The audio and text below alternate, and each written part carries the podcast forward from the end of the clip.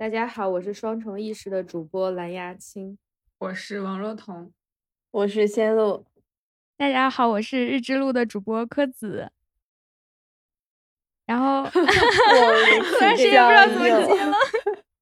这期节目呢，就是我们哦，就不是我我了，我是日之路和双重意识的三位主播，我们想做一个联合节目，现在 处于四个人不知道怎么分化的状态。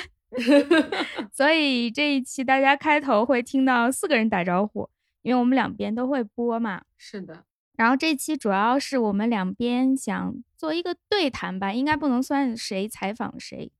只是两边想互相聊一聊。我先介绍一下日之路吧，就有可能放在双重意识那边播的时候，会有朋友不知道我这边。嗯，过日子的日，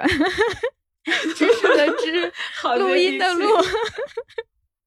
对这个节目跟双重意识很像，就是聊科研这方面话题的。嗯，由我来做这个主播，然后每期采访一个嘉宾，一般都是正在读的博士啊，或者已经毕业啦，在做科研工作，就聊一聊大家的科研生活。在做的内容什么，就真的跟双重意识很像，所以我们也是这样认识的。嗯，今天就是想跟双重意识这边聊一下做这种播客节目呀、科普类呀，还有我们自己的生活的一些杂事儿吧。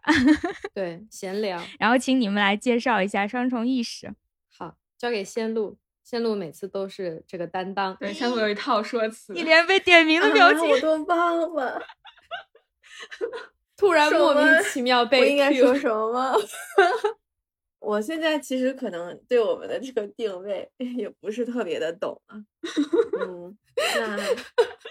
让我先看看我们的宣传语是啥来着？我可以先来念一下我们的 slogan。就我们的 slogan 是我们是一档关于和我们看似无关却又紧密相关的学术研究的播客。和日之路就真的是挺像的。我们的初衷也是说，希望向大家介绍一下我们朋友或者就是朋友朋友的这种科研项目，然后包括这个项目背后的科研生活，还有可能就是一些在学术界的反思吧。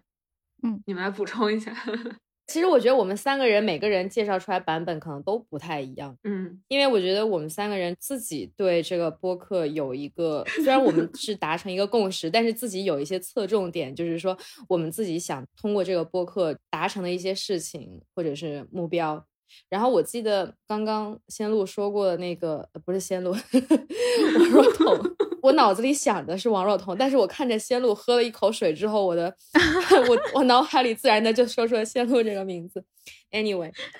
就刚刚王若彤说的那个 slogan，它其实有一个更长的版本，然后也是更原本的版本，但就因为那个版本实在太长，然后又有点拗口，所以就是后来我们就改了。对。王若彤，你不介意的话，你要不要把那个原版长版说一下？哦天呐，那你得给我时间，我来寻找一下，到底有多长？这还没有烂熟于心吗？因为已经太久不用，因为一开始我们三个人是统一用那个 slogan，然后后来就发现，在真正开始做播客的时候。这个 slogan 过于长，所以无法被填入，就是各大播客平台的这个叫什么 宣传语，简 介太长了。啊，看是不是这个双重意识是一档让我们认识到那些我们以为此时此刻与我们生活需求没有关联的东西，其实和我们紧密相关的播客节目。对对，就是读完之后让人觉得气要断了，一口气读完它。这个真的记不住。就是如果投稿的话，会被编辑就打回来的那种。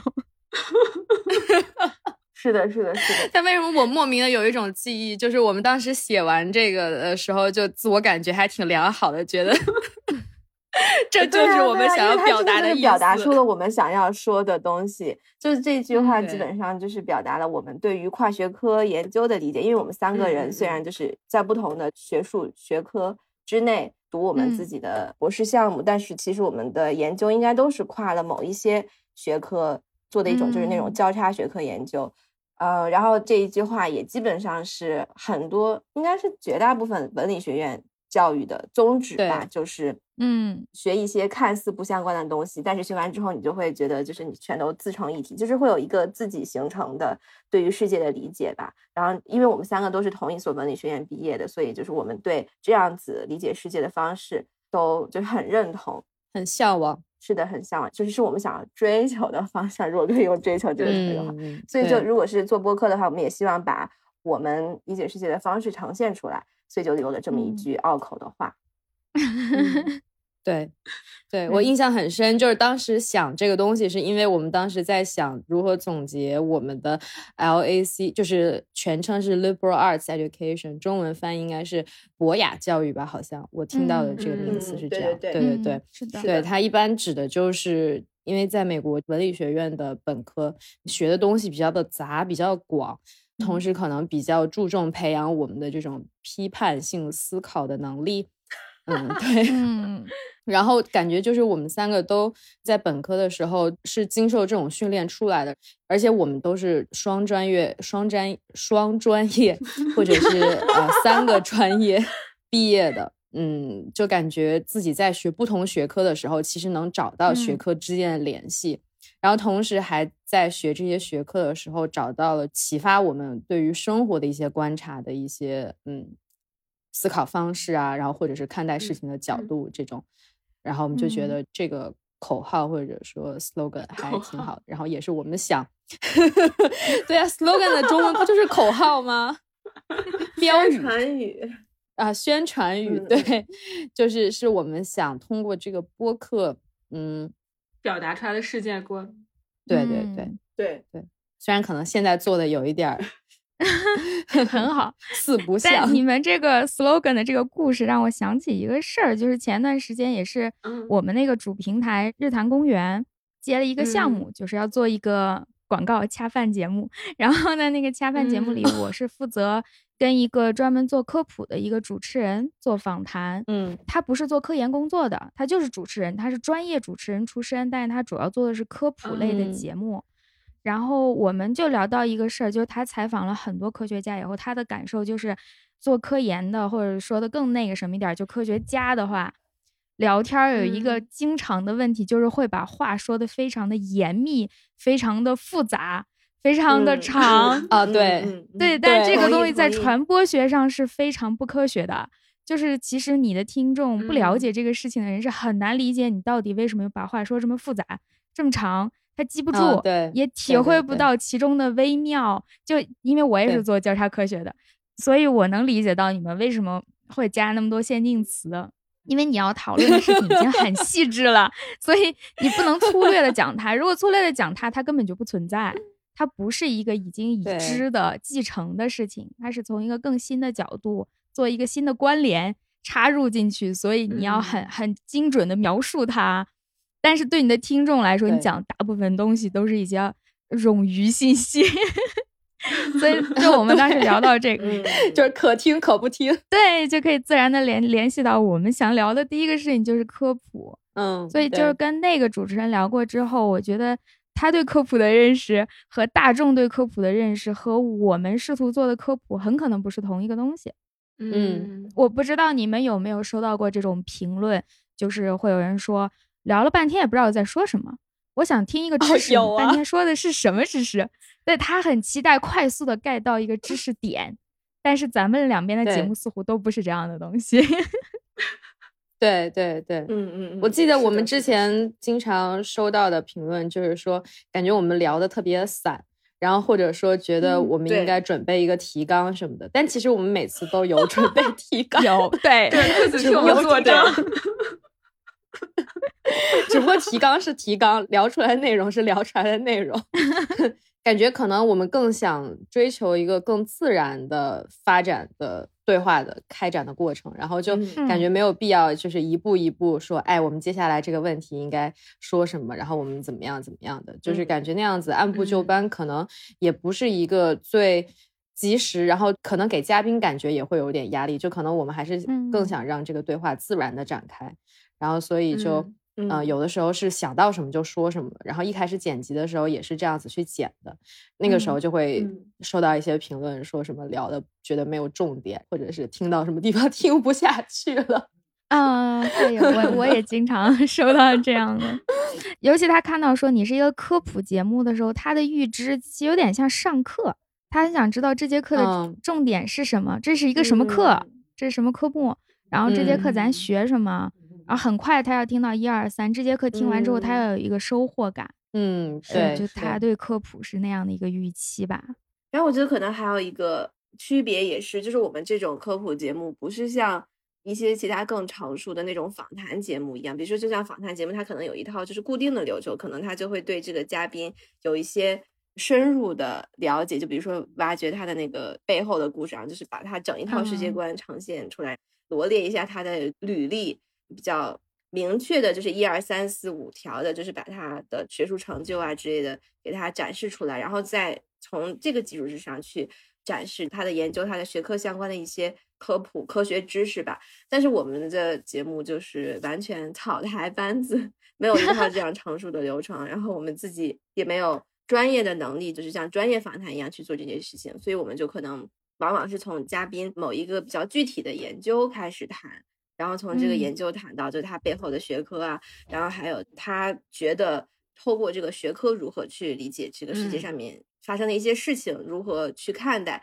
他的研究所聚焦的那些现象，我们基本上呈现的是这样类型的科普。嗯，对对对，然后包括就是还有。一部分可能是关于这个朋友在做研究的时候他所用到方法，然后以及他对这个方法的体悟。然后其实这个东西可能就再回到刚才交叉学科这件事上，我觉得其实方法这个事情，其实如果从一个交叉学科上来看的话，我觉得它是一个就是非常有意思的话题。因为就比如说同样的方法，就是如何去解决不同的问题，然后包括就是在不同的场景下，可能这个人。他有什么样？比如说都是做田野调查，那他可能有什么样不同的感受？但是好像就我们谈方法的这几期节目，可能最后大家就会有一种听不太明白的感觉，因为可能就是这个话题对我们来说比较感兴趣，但确实就像你说，就是它没有一些可以比较提炼出来的事实。除非说你真正去做过这个方法的研究，你可能听了这个反思之后，你会有这种感悟，然后你明白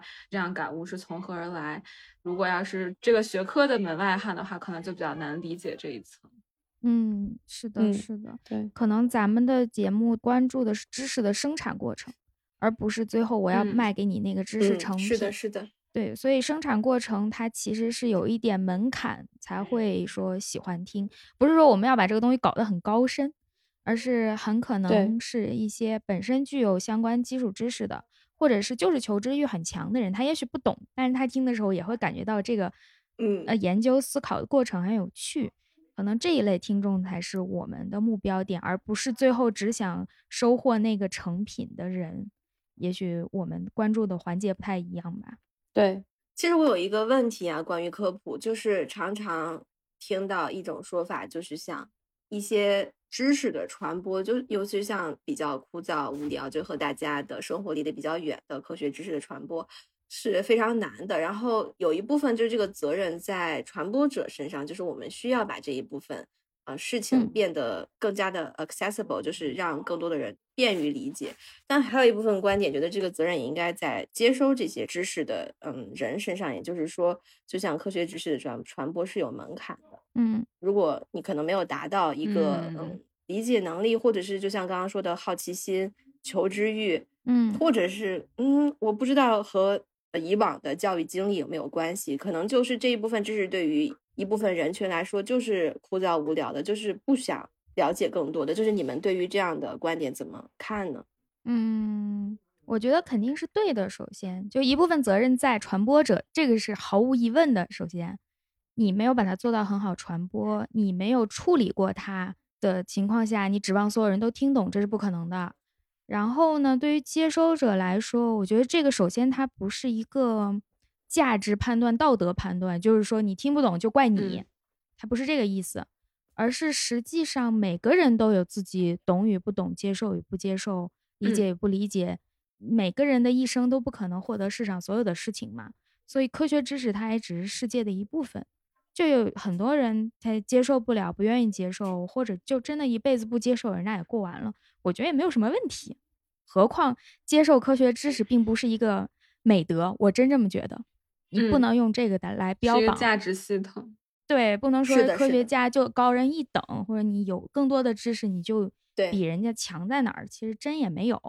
所以就是这个倒不必要。但是就科学知识是现在在我们人类已知的情况下，能够帮助大家过得更好的这么一些东西吧。所以，我们是希望更多的人能够借助它变得更好，过得更好。那我们也希望能够在能力范围内传播更多的话，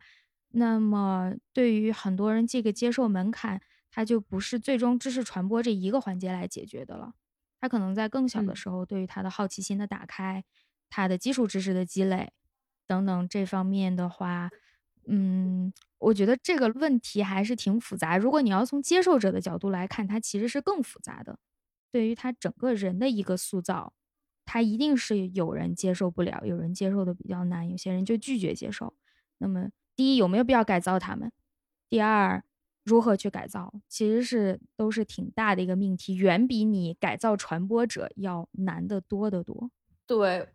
我觉得说到这个传播者和接收者的关系，我觉得也看传播者他传播的是什么，然后接收者感受到他接受的东西是什么。就是我不是做一个单方面在传输、在输出的人，而是说在和听话的人进行一个对话。就是我也会去聆听对方想表达的东西，也就是说。嗯，比如说在播客过程中，是我们三个人和嘉宾的一个交流。那可能像从我的角度上来说，我是挺期待看到一些评论，对我们提出的问题，或者说嘉宾回答出来的一些东西的质疑或者是赞同，这些都可以。就我希望是。能够达到的一个效果是说，第一，我们是在进行一个讨论；第二，就是可能对于一些曾经过去对我们这一套思考或者是认知，或者说知识生产的这个体系不熟悉的人来说，他们可以渐渐明白这个东西的逻辑，就是这一套东西的逻辑。比如说，我们可能更靠。道理和依据、事实依据去对一个问题进行思考，然后进行观点的输出，而不是说从一个比较片面的经验，然后或者说个人的直觉感觉去进行判断，或者说一个非常嗯，我不是说情感的表达不好，而是说在有一些事情上把情感和立场混为一体。然后就是去做那一种观点的表达，并且以此激化一些矛盾，让我觉得是一个我非常想去想办法解决或者说改善的一个问题吧。嗯，对我我理解你的想法了。你的这个想法其实跟我刚才想的有一点类似，一个共同点就是也跟刚才提的问题，就是到底我们从接收者和传播者两者的角度来看这个科普的问题的话。其实现在，尤其在国内吧，就是中文世界更大的范围来讲，你的科普的力度远远没有达到去责备接收者的程度。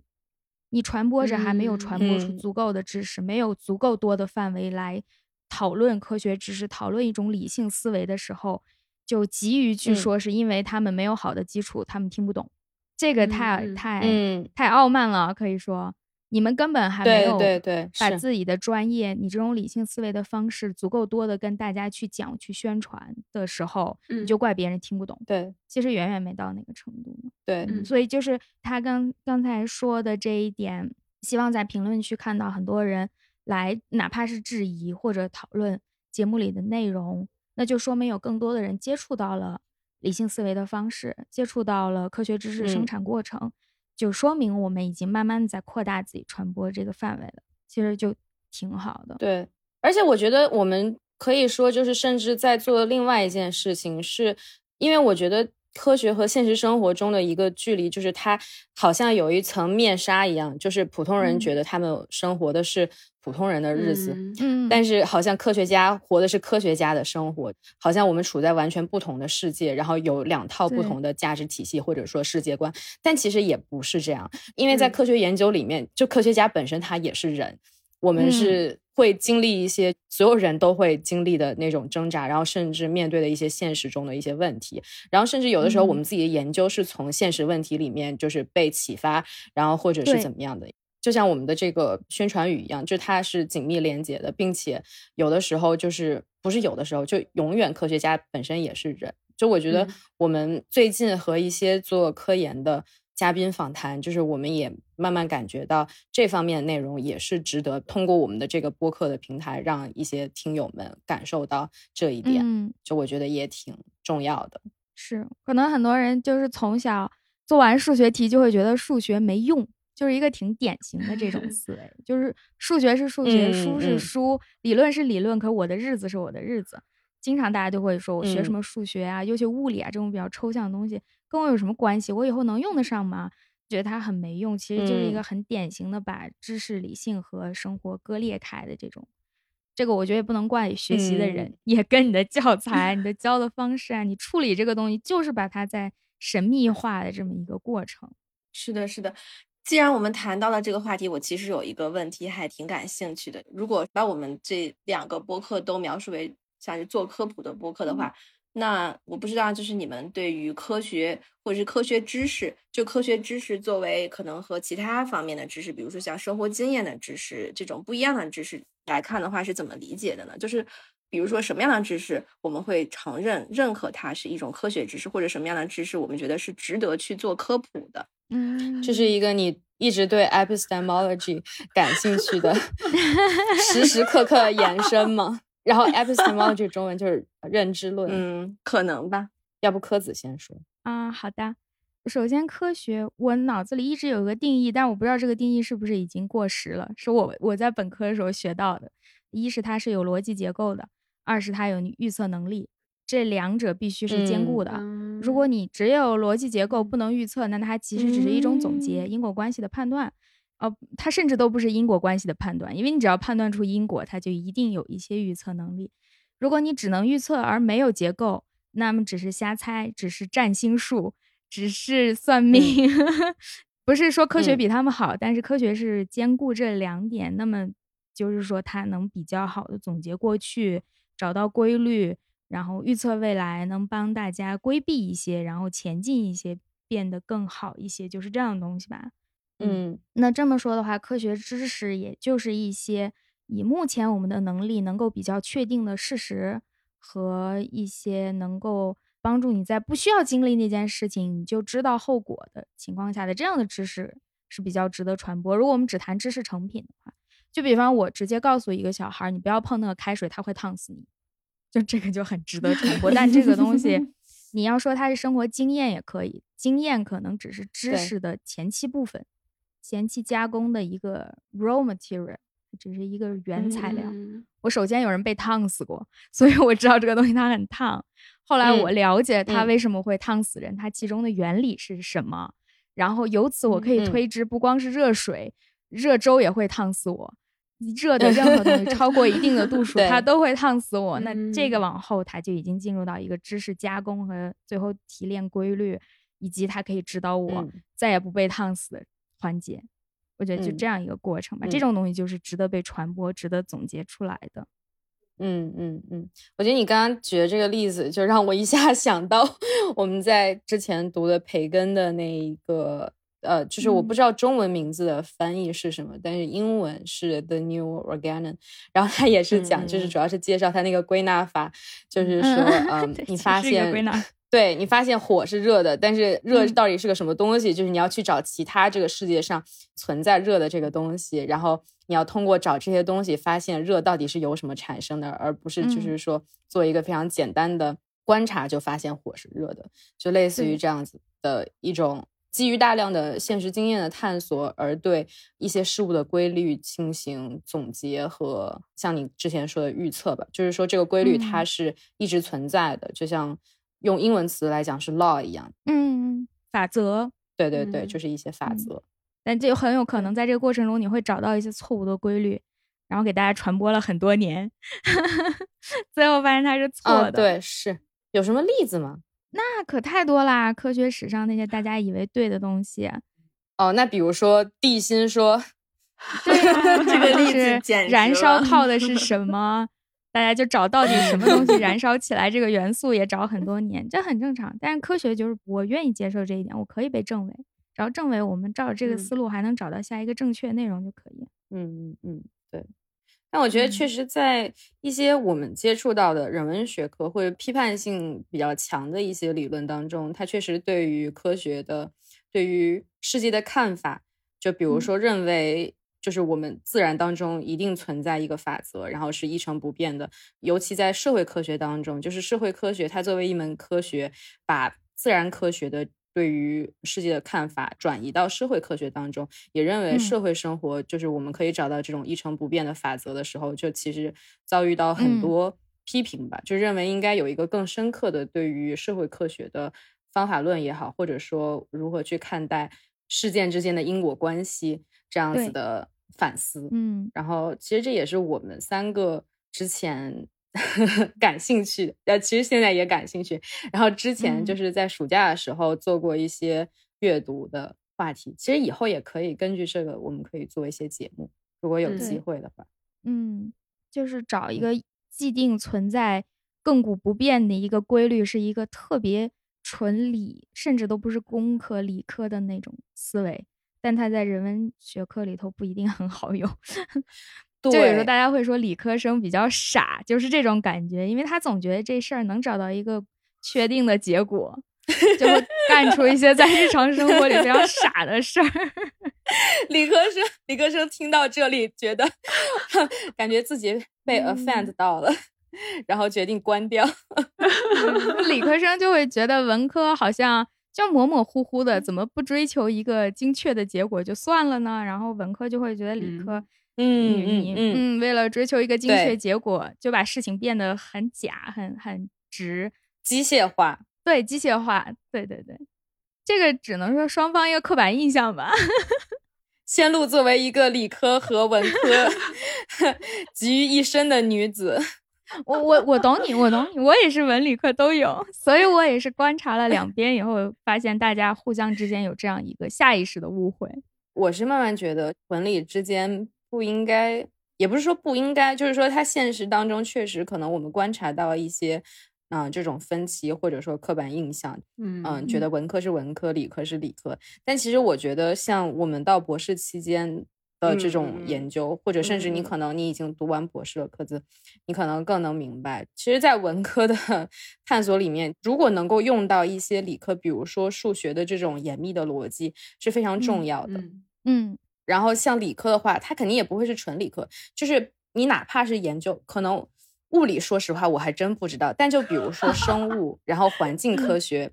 其实它是特别涉及到地域和。人文知识的，然后包括历史，就我觉得这些东西是特别有交融的。当你学到一个深度，然后或者说你的好奇心足够宽广的时候，嗯，就是你会发现，你看似没有关系的两个学科，其实是可能在某一个领域或者在某一个点上是有交集的。对，一定会有，因为你世界本来就是 相互联系的。是高中学的是吧？它不是按照学科单独发展。学到世界本来啊，马克思主义政治学。完了，完了，天呐，猝不及防。我不得不承认，我在高中的时候我没有学马克思主义，我是到大学的时候才接触到的。啊，哦，我是文科生啊，高中，所以我们背过马哲。嗯，你是参加高考的对吗？对，我是参加高考，考也要考政治呀。不，你知道我们当时会考不太一样，我们会考考的政治其实是微观和宏观经济。哦，因为你们 AP 学那个是吧？嗯，对对对对对。我觉得我内心可能就是是流淌着马克思主义的血液，所以这就是为什么我在 高中的时候学曼昆的经济学原理就没有学好，真的是学的很差，这个不懂。嗨，那那也确实，我也可以说因为这个原因我没有办法学下去经济。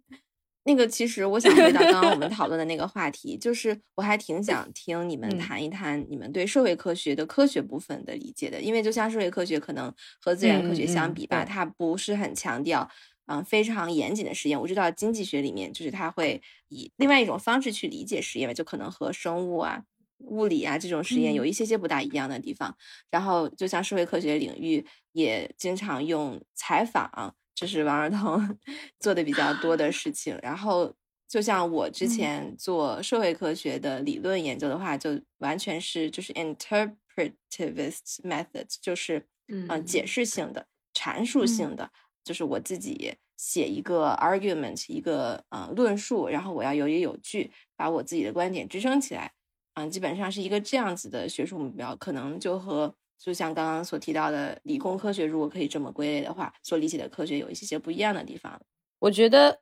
举一个非常简单的例子，就比如说从政治经济学，它整个挪用经济学以人为个体，以人为单位，然后把人作为一个 economic man，就是作为一个经纪人、理性人，然后他的整个所有的行为。最根本的动机都来自于自我利益的最大化，就是以非常简单的这样一个假设，这个假设基本上就奠定了一个经济学或者说政治经济学里面的一个分析的框架吧，就把人的这个目的性或者说他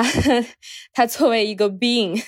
他存在的这个意义就是这样子给奠定了之后，他去。像刚刚克子说的，对行为做出预测，它其实就有一个方向。那紧接着下一步，可能就是来把这个人框定到一个现实生活中的结构之下。就比如说，他可能处在一个什么样的职业，或者是他处在一个什么样的社会环境里，然后他的这个环境可能有大有小。然后在一个比较小的环境里面，相对的，我们去给他加就是一些限定的因素，比如说他可以做这个，他不能做那个。然后在这样一系列条件之下，他要如何去做，他能够有自己的利益最大化。能达成他的那个目的，然后以此为前提对他的行为做出分析和预测。通过这样子一个非常简单的假定，经济学有很多，就是比如说行为经济学，然后包括政治经济学里面就是研究，比如说投票选民根据自己的经济利益，然后会怎么样去选择党派，然后或者是怎么样去投票选择这个领袖，都是基于这样子一个框架去分析的。那这个框架有什么样的问题？其实是。会经常受到质疑的，比如说 最简单的这个理性人假设，它到底是不是一个合理的假设？就是说人在现实里做决定，他有多大程度上是一个完完全全的以自己利益为中心的这样一个人？然后包括他这个自我利益真实内容到底是什么？比如说是他自己能够获得多少的利益，还是说，比如说他把他的家庭也当做一个集团，在他自我利益的这个范围之下？就是说这些地方的讨论也是在进行的。对于这个框架进行批判的同时，这个框架仍然被应用，是因为它得到了一些现实依据的数据也好，然后或者说我们去比较宏观来看，觉得它是符合的，或者说它是有一定的解释力的。嗯，当你应用这样子一个框架之后，你会发现你。所提供的解释的这个因素的这个机制和你最后得到的结果，它是有一定的吻合性的。然后发现这种吻合性之后，那可能这种经济学家或者说我们政治经济学家就会认为，哦，那我这个分析框架它是有用的。就这个有没有用，可能就是一部分或者说很大的程度上决定了这个分析框架会不会被保留的一个因素吧。嗯，当然就是对他的批判也是在的。就是说，它到底全不全面？然后我们到底应不应该用这样的分析框架？嗯嗯，对，我觉得你这个分析框架其实非常的精炼。然后，因为其实也是我觉得我对于我做的所谓的科学的。一个理解吧，嗯，我觉得是就是我所理解的科学争论的一个核心的内容，就是因为像我觉得在我所在的领域，人机交互其实因为它是一个非常交叉的领域嘛，然后交叉到就是可能一方面它可能是借鉴于心理学、计算机科学的一些就是方法，然后但另外一方面它也借鉴了一些比如说社会科学，然后呃人类学的方法，然后其实这两种方法。不光是在这实际操作上面的冲突，就更多的其实是像拉青刚才说这种理论框架还有背后的假设的一种冲突。所以就是我觉得，在我理解就是我这个学科之内的这个讨论的时候，其实去理解它背后的这个假设有什么不同，然后去理解就他们互相的争论到底是不是在一个层面上面的，就这个我觉得其实对我来说是非常的重要。想到了之前读的一篇文章，就是它大概的意思就是说，当我们谈到方法论的时候，就我们不光要关注这个方法论它到底它告诉我们说一步一步是怎么走的，我们也要关注这个方法论它告诉我们我们所应该去秉承的一种哲学、一种框架、一种思考问题的这种嗯假设是什么样的。就只有这样，我们才能就真正理解所谓的这个方法论。嗯，对我同意，就是。前面谈到像经济学的这个假设，最基本的假设——理性人假设，它其实就是经济学之所以成立的一个基础。如果你要怀疑这一点，那么可以说你就认为整个经济学是不成功的一种对社会的解释方式。嗯嗯嗯，它肯定首先大家谁都知道，人不是一个纯粹百分百的理性人。但是大家也谁都知道，人一定是有一部分这种纯经济利益考虑的理性存在的。那么经济学它的想法就是说，我只看这一部分，那么我怎么去推断人类的一些行为？这是经济学最开始的。那么其他学科可能会从人的其他部分，有一些学科我只考虑你的情感部分，那么怎么从情感去推断你的整体行为，然后推广到整个人类社会的行为？然后现在发展的趋势呢，就是大家逐渐的各自方法比较成熟了，推理过程比较成熟，有一些成熟的结论，那咱是不是可以合起来？这样就重新回归到人类的复杂性上。我们既看它的利益利益部分，也看它的理性部分，也看它的情感部分。这就比方说行为经济学就是一个比较典型的，或者我们推广到整个人类社会的话，像我做的就是比较生态经济学这一部分，就是我不只看人，关注人本身，还有人和他周围这个环境，这个整个生态系统之间的关系的时候，它又是怎么一个处理方式？所以可能就是。首先，你不能否认，大部分的社会科学它做了很大的抽象，很多的假设，也是很多人觉得你们这些东西只是纸上谈兵的一个原因。哎，你的假设就像理性人这种东西，一听就是不可能的，然后他就会觉得你后面推出的所有结论都没什么用，嗯都不可能真的用在我们的社会生活里。但是大家怎么说，只能是一步一步发展吧。既然我们现在已经走过大部分这些学科都很成熟了，又重新的走回一个融合。就从现在来看，社会科学它已经具备了一个蛮好的基础，就是它逐渐的可以真正的解释我们的行为过程了吧？我觉得也是解释这一点，在社会科学是很重要的。它有时候所谓的解释，你成功的解释，也就证明了你有一定的预测能力了。嗯，对。快提问者，你满意吗？我们聊完了。香露，你对 对，你对我们的回答还满意吗？当然，当然，当然，你们都回答的太好了。其实我还想，嗯，我试图总结来着，但是我觉得我无法总结，所以我就想问一问，就是你们能不能就是稍微总结一下，或者是谈一谈你们为什么相信你们所采用的这个研究方法的这个部分？就比如说是这个方法的哪个部分让你们觉得它是可靠的，它是就是能够完成你所想要追求的这个问题的这个答案的，就它。的哪个功能可以实现这个目的？我觉得其实我没有一刻是真正相信的，但我觉得 你把我答案抢了。我觉得我本来非常好。对呀，我觉得就是这样，就是这很。我本来想你们论证完以后，我来说，其实我不相信，结果你们都不相信。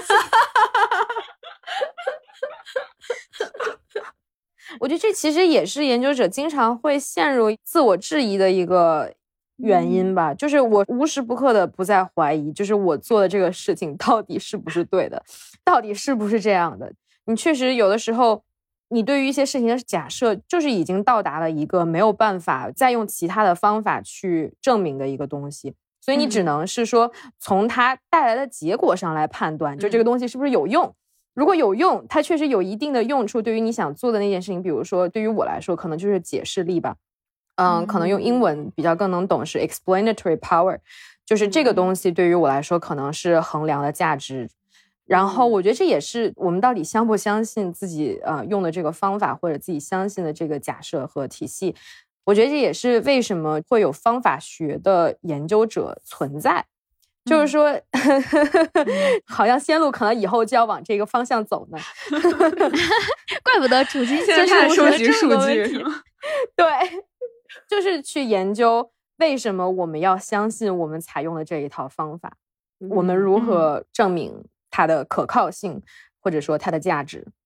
然后对我的话，我觉得其实很多时候就是接受这个假设。因为我平常做 research 就是一个 project 一个 project，就一个项目一个项目的，然后就可能每一个项目最后就是决定说我最有效率去解决这个问题，或者就是在这个学科的语境下，可能大家最能接受的一种解决这个问题的方式是某一种方法论，然后我可能就会在做这个项目的期间暂时的先相信相信它，这以确保我能就是 有一些真实的产出，但是可能在做完这个就是项目之后，我会参考一些其他。他的角度去在进行反思吧。然后我觉得其实这个也是一个我为什么对跨学科 这个东西就还挺钟爱。然后我觉得也对我自己来说，就是不光是一个追求，也更是一个现实中非常需要的这么一个东西。嗯，对对，差不多。我现在阶段是刚刚工作嘛，所以是一个比较。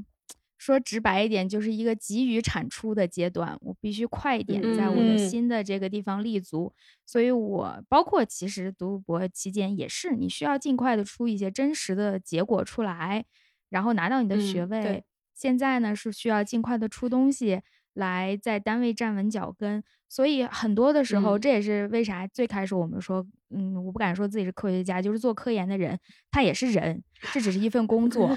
我需要尽快的拿出东西来兑换我的工资啊，所以有的时候是我需要考虑一些深入的问题，但是更多的时候，更多的时候。我考虑的是，我要尽快的写出论文，拿到项目，所以在很多时候运用方法的时候，我没有办法想的太深入，对他有太多的质疑。如果我什么都质疑，我就可以辞职了。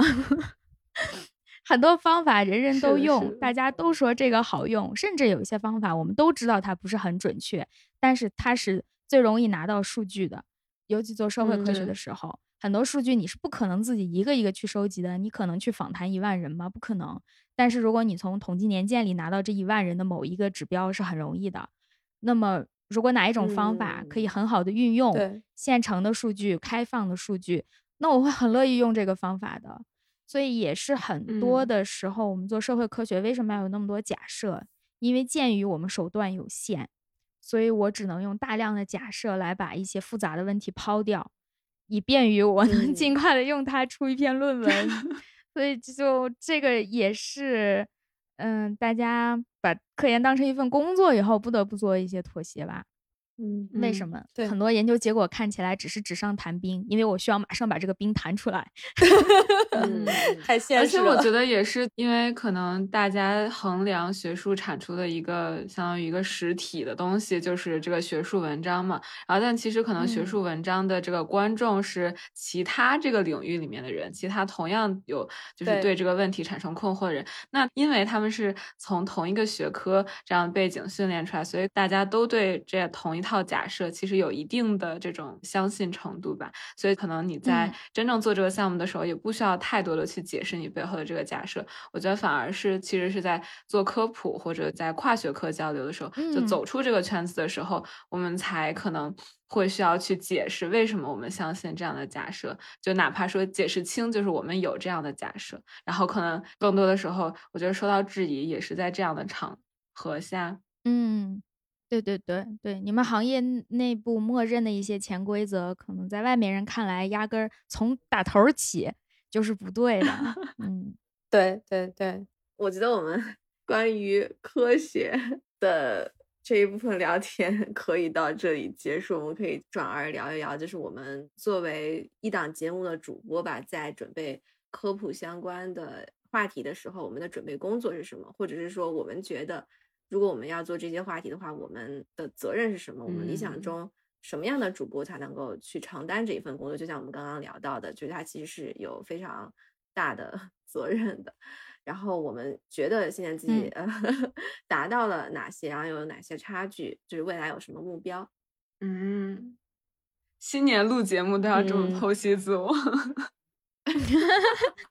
突然意识到我犯了一个错误。就是我不应该一下子问非常多的问题，就是在我的脑子里面，就这些问题是一串一串的，但是我应该循序渐进一个一个的问，因为没有人能够记住这么多的问题。好的，那么为了改正我的错误，我先问第一个问题。第一个问题就是我们 作为一个可能不是在很多的很多领域都精通的这么一个人，当我们去想要嗯和其他的嘉宾聊天的时候，我们需要做哪些准备工作？嗯。就首先知道那个嘉宾的领域大概是一个什么样子的领域吧，你肯定不能说在短时间内对他所在的领域或者说学科有非常深入的了解，但你可以通过和他聊天，最起码的知道他在做的是什么，然后你可以有自己的理解，通过类比的方式，就是你可以理解他在做的事情是什么。其实刚才你提的那个过程就已经有一点回答你自己了。就你遇到的问题，其实我也经常遇到。就是其实我们要补充的更多的是在访谈技巧方面，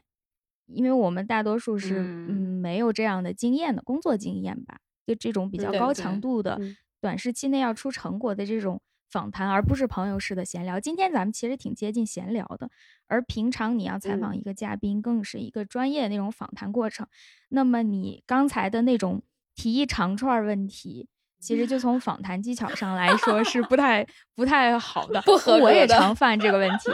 尤其你自己其实做过提纲，你对嘉宾有了一些前期了解，你其实内心预设了很多问题，而这些问题之间可能是有逻辑关系的，所以你会下意识的把他们都提出来，等待嘉宾按照你设计的这个逻辑思路来一个一个一个的回答。那么在你的设计当中，这是一个完整的套路。但是事实当中呢，是不太那样发展。有可能提出第一个问题，他的回答和你的第二个问题就已经接不上了。对，但是你还挺想提你那个第二问题，可是他回答第一个问题的展开又很有趣，这时候就分叉了。所以你的一路的问题，他不能照你的思路走的时候，他的回答也会被卡在第一个那个环节那里。我也一直在试图改这个问题，就是首先你先提你第一个，然后要做笔记。我不知道专业主持人是不是怎么做，他们有可能是就真的是记在脑子里，他能同时记住这个嘉宾现在的回答，以及他原本打算问的第二个问题，他先把第一个展开讨论清楚，然后他还能记起他原本要问的那件事情，然后再自然的展开第二个话题。保证整个访谈过程在他的掌控中，但对我来说比较难的就是，如果他的第一个问题的回答很有趣，可是跟我的预想不同的话，我就要迅速记下我原本打算问的点，我待会儿可能从哪里可以插入，以及他现在那个展开点有趣在哪里，就是靠笔头吧来解决这个问题，保证这个话题既有一些意料之外的展开，然后又有我预想中的这个掌控，把我。最主要要问的几个问题，最后得问出来。整个节目是有逻辑的，就这个是我在不断训练的。其实做科普节目，第一是科学知识也好，科研我们要讨论的科研生产过程也好，这个核心它是有一定基础的。所以这个你一定要做很大量的准备。听起来很容易的聊天儿，但是你要大量的，尤其在你的嘉宾的知识你不懂的情况下，很可能都要看很多论文，然后学很多新的术语。他说的时候，你要装作不懂，我说说出一些节目内幕，但是不能真的不懂。他说的时候，你要知道这个东西是什么，以及你当时在学的时候可能有哪里你不懂，那么你就会知道听众听到哪一段的时候会迷茫，你就要 cue 这个嘉宾把这一段再展开讲一讲，等等，这是知识方面的一个准备。然后另外一方面就是访谈的这种技巧方面的准备，它其实是两方面吧。我最开始担心的是我的知识方面的准备，这是在我没有做节目以及做节目初期最担心的事情。我很怕我会说错话，我很怕我会传播错误的知识，我可能会跟嘉宾搭不上茬儿等等的。我最担心的是这里。嗯，但是实际上，在我做出来之后，也是看了很多评论，包括一些批评的评论之后，我慢慢在反思的就是这个节目真的有必要那么完整的正确吗？真的有必要那么的听起来无懈可击吗？好像不是。如果我要让这个节目变成一个权威性的节目，就不应该是我来做，我不配，应该由一个世界上最完美的科学家来做。但是，第一，这样的人是否存在；第二，这样的人是否愿意做这样的节目，都是不知道的。而且，我们最初的真的是想传播这样的知识吗？可能不是。我们想做的就是传播一个真实的人。在做真实的科研过程中遇到了什么问题，包括你犯的错误。对，我们的嘉宾和我们自己都是这样的。那么说错话、做错事，在这个节目里是正常的，反而是正确的，更是让大家看到我们真正在做科研的人一天到晚都在干嘛，就是不断在错误当中找正确吧。所以我做到后面之后，我更加在意的是我的访谈技巧。为什么都在鼓掌？我如 何？因为你说的很好，说的太好了，完美。就是我真的在想，我怎么能够更好的、真实的展现我自己和我的嘉宾们，大家每一天的纠结在哪里？嗯，我们一线科研搬砖工的日常是怎样的？就是这样，就各行各业都可以犯错。科学它是试图找到正确，可它从来没有说自己从来都是正确。就是这样一个展示的过程。我现在做的还不好，就是如果能够更真实的展现双方，是我想做到的一个嗯科普节目的效果吧。嗯，但其实我觉得这里涉及到一个问题，就在于我们想呈现的这个真实的过程和观众所期待的、所觉得好的一个播客的呈现的样子，或者说过程之间的吻合程度有多高。就是如果说我们觉得是我们达到了自己的期望，去展现了这样一个真实的过程，但是可能对于听众来说，他们这个接收不是很成功，因为他没有看出来你这个东西的逻辑，或者说去欣赏它的价值。就这个时候，我觉得这可能也是我自己比较迷茫的一个问题，就是我们应该在自己。所想达成的目标和观众提出的反馈和观众的期待中，如何找到一个平衡？就如果两者之间可能存在一些空隙的话，嗯，不一定是矛盾。嗯，我明白，我也想过这个问题，就是要不要迎合大众的期待？他的期待不一定说是错的，大家只是想法不同，他可能需要一个更对浅的方式来听到你们在聊什么。需要一个更他熟悉的那种传播方式来总结你们现在谈的这些事情，嗯，包括我们是不是要用一些复杂的术语，用一些冗长的句子，谈一些很微妙的事情，一些抽象的事情，这些方面我也思考过。嗯，我后来的想法就是把它比喻成商业流行音乐和独立音乐。嗯。我其实更想做的是独立音乐的这种东西，因为我觉得商业流行音乐已经，嗯，不能说足够多，已经有了，就是科普，嗯，确实里头的这种商业包装化的东西还是有一些的，虽然仍然不太够，但是已经有人做了，而且有人做的很成熟很好，包括我们都知道的某一些网站啊、收费课啊等等等等，它其实很大的承担了这一部分的内容。如果是喜欢这一类内容的听众，他们多多少少能够找到产品，也是很多留言的人说到你的节目怎么不像某某某某那么容易懂的时候，他们列举出的那些都是这种大众比较容易接受的产品，像商业流行音乐一样，他会选择大家比较熟悉的这种和弦进行啊、配器方式啊，听起来不累，很快就能懂，而且能带给他愉悦，我觉得也挺好。但是这条路上已经有很多人，而且我恐怕做不了很好。那么我选择的就是更加忠于我自己的表达。这节目虽然我做的还不够好，但是我仍然认为我每一期节目都是一个作品。这个作品要真实的表达我的想法，而我牺牲了一部分大众的吸引力，来追求吸引到一部分跟我相似的人，用展示真实的我，吸引到会喜欢真实的我的这部分人，而。不去做什么伪装，因为这些人他也需要找到他们想要的东西。嗯，其实很多人，包括我自己，在做之前，我也希望能够听到一个咱们单纯就聊聊科研过程的这种节目吧，但是很难找到，因为这种节目很难听，不是难听的那种难听，是 difficult listen 那种难听，不能理解的难听，难以理解。对，难以理解。很显然，大多数人是不会喜欢这个东西，他也不从事这个工作，人家没有道理来喜欢。但是对于少部分喜欢的人，他该去哪找同好呢？所以我想，那么索性我也不难为自己去做不擅长的事，我就做我擅长的这个，然后吸引这一小部分人，我们一起来小范围的聊聊，就挺好了。嗯，就也有人说，就独立音乐走不到地上，是因为你们没这个能力。是啊，没这个能力，那我就不去做那个事嘛，我就做我擅长的事，不是也 挺快乐的吗？我觉得你刚刚说的特别打动我的地方是，对这部分内容感兴趣的人，他该去哪里找这样的节目听？嗯，就我觉得就很治愈吧，就一下让我觉得，就我突然能够想到那些对我们 对我们播客表达出喜爱的，嗯，并且觉得我们播客可能带给他们一些陪伴的那种听友的意见，就真的是让我们自己也觉得很感动，就觉得我们确实可能做了一些有价值，而且可能甚至是。也不知道是不是自己就自夸，自我感觉突然良好起来，就是可能是更有价值的一件事情。相对于主流来说，我们的存在可能是一种非主流，但是这种非主流其实是给一些可能在传媒的这个世界里面自己的需求没有得到满足的人，为他们带来一个窗口，或者说满足他们聆听的这个需求和欲望，我觉得也也挺好的。我们在做的事情，对对，是的，是的，嗯，而且也是你展示真实的自己想做的东西。其实也有很多人他以前并不知道真实的科研过程，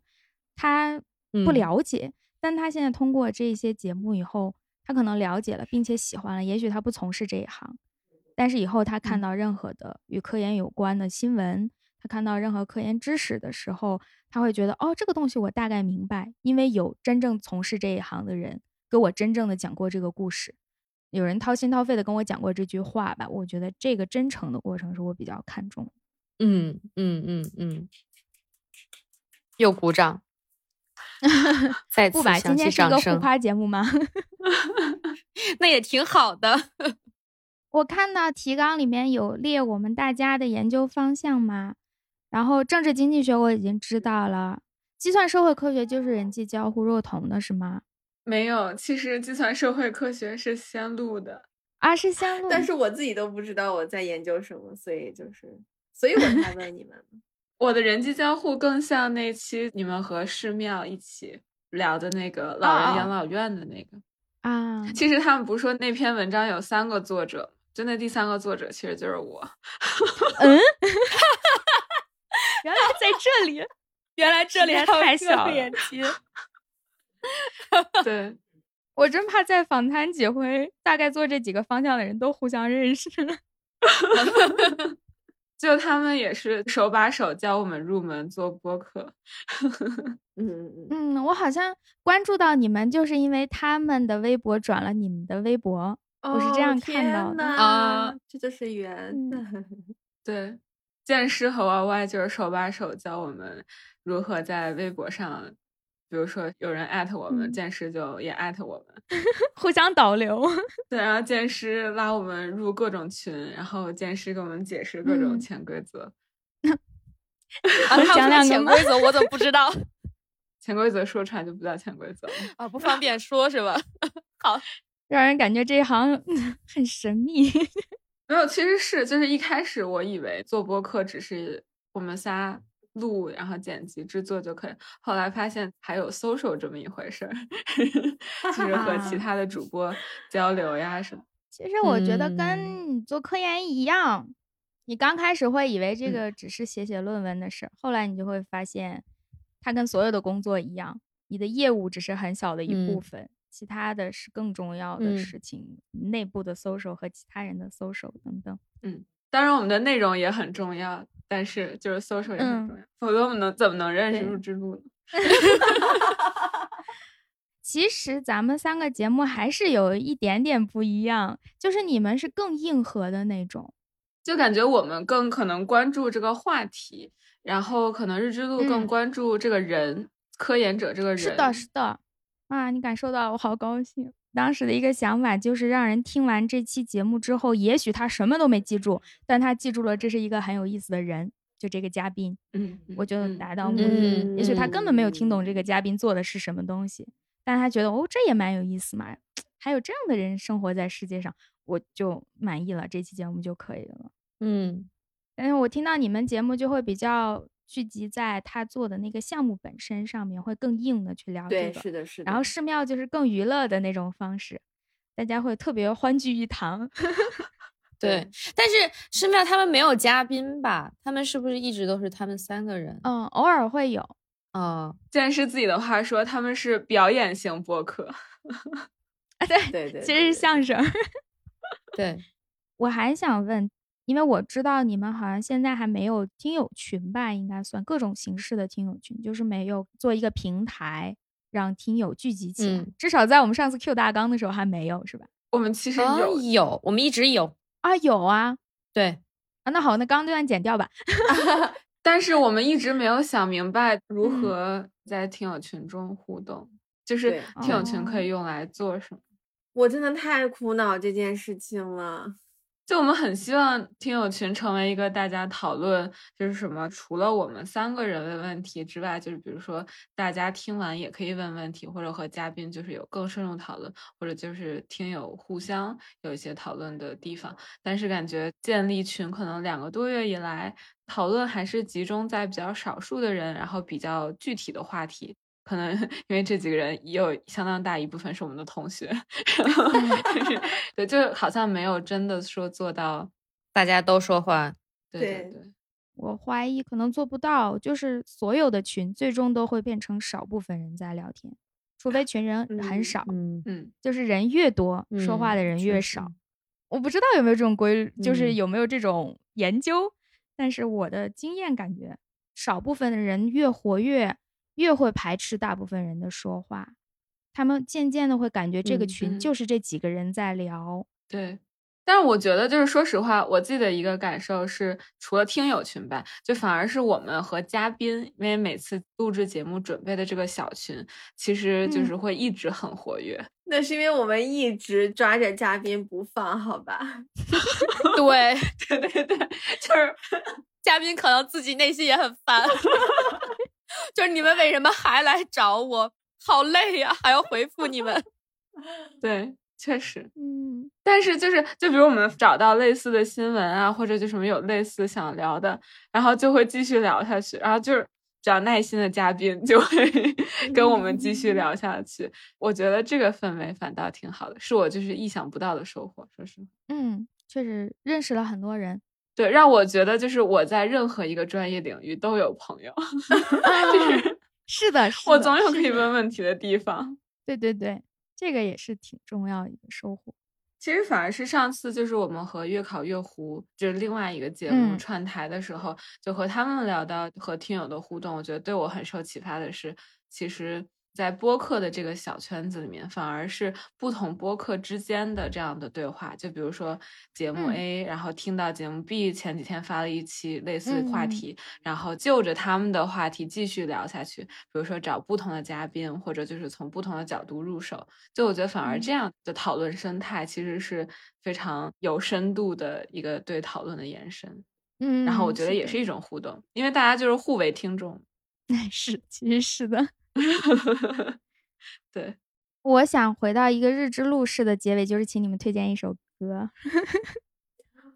先录对，先录上。等会儿我先录为这个 moment 已经准备了一年之久。对，万事俱备，只欠你刚刚那个东风。来吧。嗯，你等一下，你等一下，让我查一下这首歌。因为我最后我其实我忘了，其实这个播客节目一直是线路把它视为是追星的一个契机，然后我觉得这个可能是他最直接对偶像抒发爱意的一个机会啊！来吧，现在给你表演的时间。不是，等等，就是我是不是还要想推荐语啊？啊，可以，你先说什么歌，然后我们就这首歌来聊一聊，就你为什么要推荐它呀？大概有什么想法，什么契机？哦，你已经进入到尴尬的说不出话的阶段了。表达情感是一种能力，线路你特别具有。妈妈疼，我记住你了。就其实我不知道应该推荐哪首歌，但是哦，就都喜欢是吗？你先告诉我们音乐人是谁。我前段时间可能最近就是没有特别狂热，但我前段时间特别喜欢五条人，然后我觉得他们有很多歌我都特别喜欢，但可能刚刚想到的就是《城市找猪》这首歌吧。啊啊！什么？对对对，《城市找猪》是 Pig 的那个猪吗？对对对对对。我们那个主平台日坛公园旗下另外有一档节目啊，这关系绕的有点远了，就是叫啤酒事务局。他们其中有一期节目介绍了一款酒，叫碧山村精酿。碧就是碧石玉璧的那个碧，山村碧山村精酿那个酒就跟五条人有很深的渊源。他们当时在那个节目里也 Q 到了这首歌。嗯，如果你们喜欢这首歌的话，可以再找去那期节目听一下。那个节目是叫啤酒事务局，它就是专门聊啤酒的，聊各种精酿。听完那期节目，大概也会对这首歌有一个更深的了解，还蛮有意思的。嗯，我其实前段时间特别喜欢他们的地球仪，哦，我也很喜欢地球仪。嗯嗯嗯，我其实 anyway，也挺喜欢他们其他。啊，OK OK，好，结束，拜拜。接下来开始念歌单了。其实我也很喜欢，然后下面说了五十多首歌。没有没有没有，好的，那我们就以找猪作为一个代表，但是其他的歌，请各位嗯朋友们留作课后习题，自行寻找、自行聆听，写听后感。嗯 嗯嗯，那么今天这一期就这样结尾，我们零零散散的聊了很多录节目的想法，其实是一些闲谈。但是很有收获。中间我们仨数次为柯子老师的发言鼓掌，大家这个是在音频中听不到的，但是可以脑补一下。我还是希望下一次我们可以更深入的聊一下各自的研究话题，尤其是你们三位，我特别想知道你们的手里的研究项目，我们下次可以深入的聊一下。好，有位同学已经露出被老师 Q 的表情，我也特别想知道我的研究 项目，人家露出作业没做完，老师说要交的表情。露出了心虚的表情。好的，那就留作下一次的话题。嗯，那我们拜拜。拜拜拜拜。拜拜，我们来听五条人。